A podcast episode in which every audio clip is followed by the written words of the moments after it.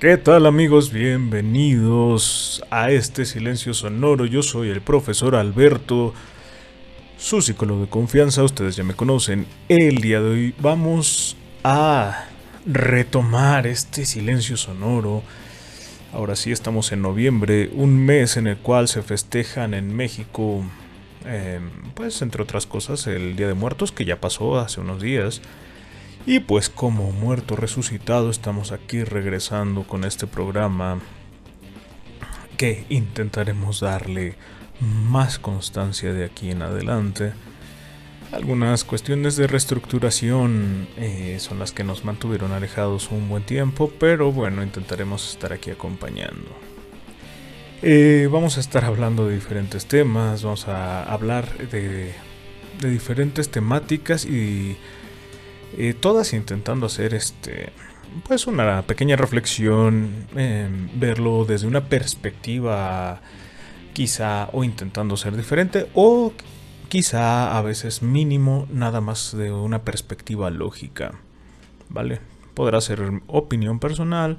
De hecho, bueno, más bien la postura es una postura personal, opinión personal en todas y cada una de las opiniones dadas aquí es una postura personal que no es ley, no es regla, no estamos intentando imponer nada, simple y sencillamente pues estamos haciendo esta reflexión acerca de los temas que vienen.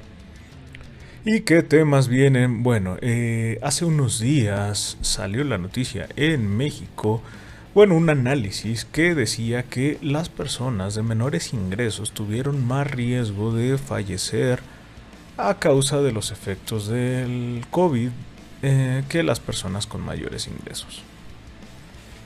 Eh, es un dato duro, es un dato hasta cierto punto lógico, mm, pero sí es importante identificar, bueno, eh, cuál es la función de ese dato, ¿no? ¿Cuál es la utilidad de dicho dato? Porque es cierto, es un dato, insisto, un dato duro, un dato importante, además de que es un dato que es, cierto, ¿no? No es algo que uno diga, no, esto no es cierto, o esto no existe, o no es correcto. No, claro, es un dato que está ahí.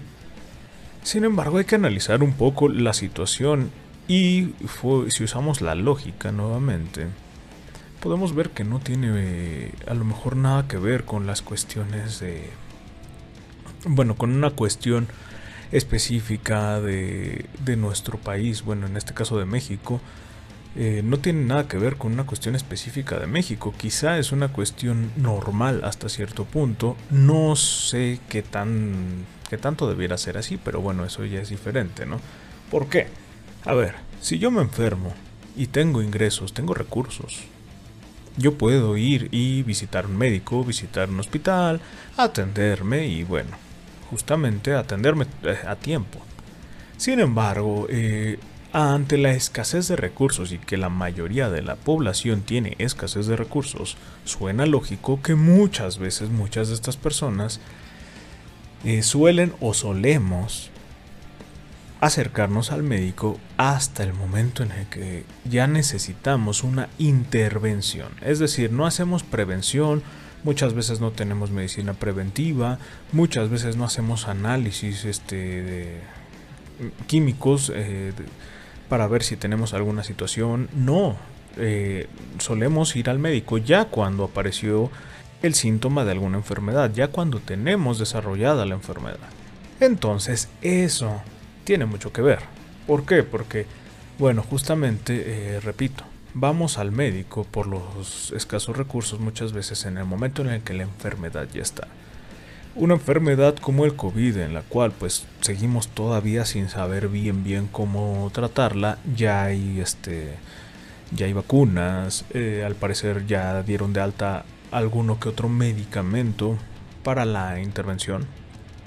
De todos modos, esto no quiere decir que ya tengamos la, forma exacta como tratarlo, ¿no? Hay otras enfermedades que sí ya existe la forma para tratarlas y ya se trabajan o ya se tratan de buena manera, sin embargo el COVID todavía no.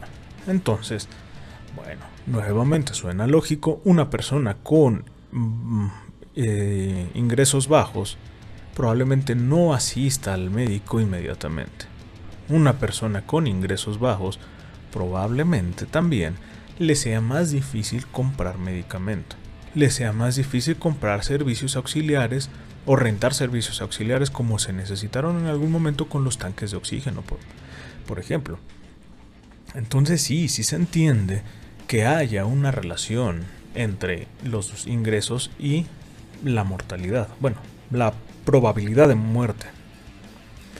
Entre más bajos ingresos, más probable era pero justamente por esta situación. Y esto es una situación normal, creo que es una situación que vemos en cualquier lugar del mundo y en cualquier momento eh, por eh, que pues quien tiene ingresos va a poder atender sus necesidades, quien no tiene ingresos probablemente no vaya a poder atender sus necesidades, pero nuevamente esto suena lógico, esto pues más que decir que es algo particular de México, pues es algo en el mundo. Entonces, eh, cuál sería una de las propuestas que hace Silencio Sonoro. Promover la prevención.